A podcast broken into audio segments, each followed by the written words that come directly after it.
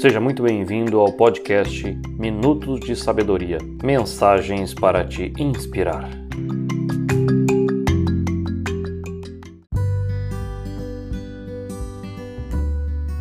Hoje eu vou contar a história de um jovem senhor de 50 anos e da importância de dizer eu te amo. Depois de 21 anos de casado, descobri uma nova maneira de manter viva a chama do amor. Um dia, na hora do café, a minha esposa me pegou de surpresa quando perguntou: Faz quanto tempo que você não visita sua mãe? Faz quanto tempo que você não senta e conversa com ela? Faz quanto tempo que você não a convida para sair? Nossa, todas aquelas perguntas me pegaram de surpresa. Fiquei de boca aberta sem saber o que dizer. Mas minha esposa estava falando de forma firme comigo, que iria uma resposta naquela hora.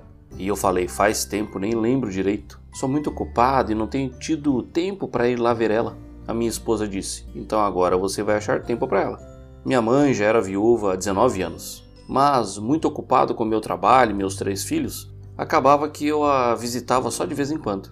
Mas naquela noite mesmo eu liguei e a convidei para jantar e ir ao cinema.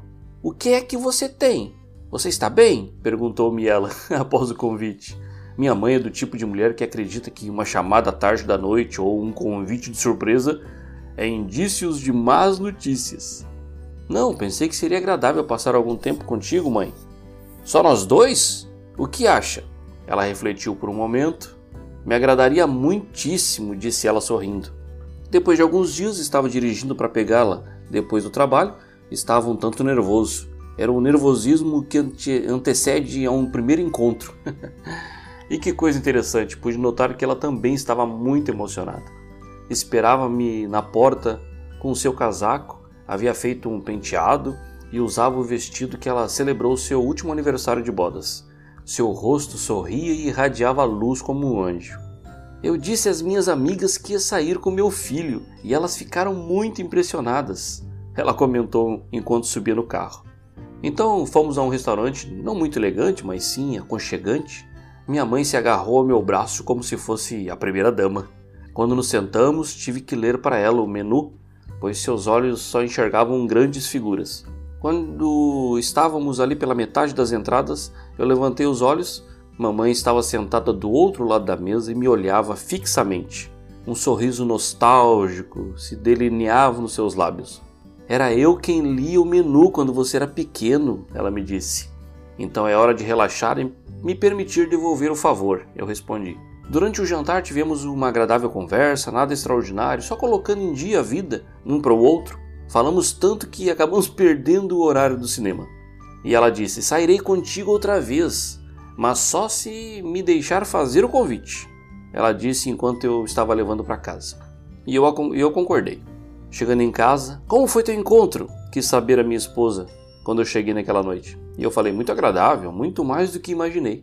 Mas Dias mais tarde, minha mãe faleceu de um infarto fulminante. Tudo foi tão rápido, não pude fazer nada.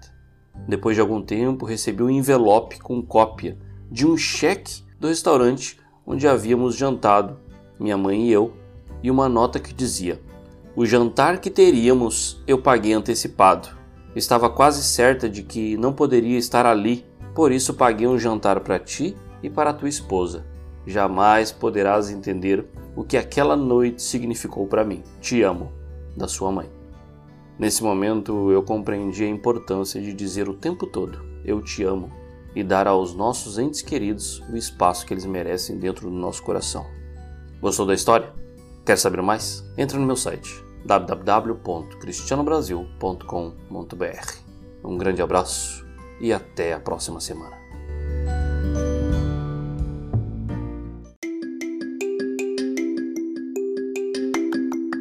Você acabou de ouvir o podcast Minutos de Sabedoria com o terapeuta Cristiano Brasil.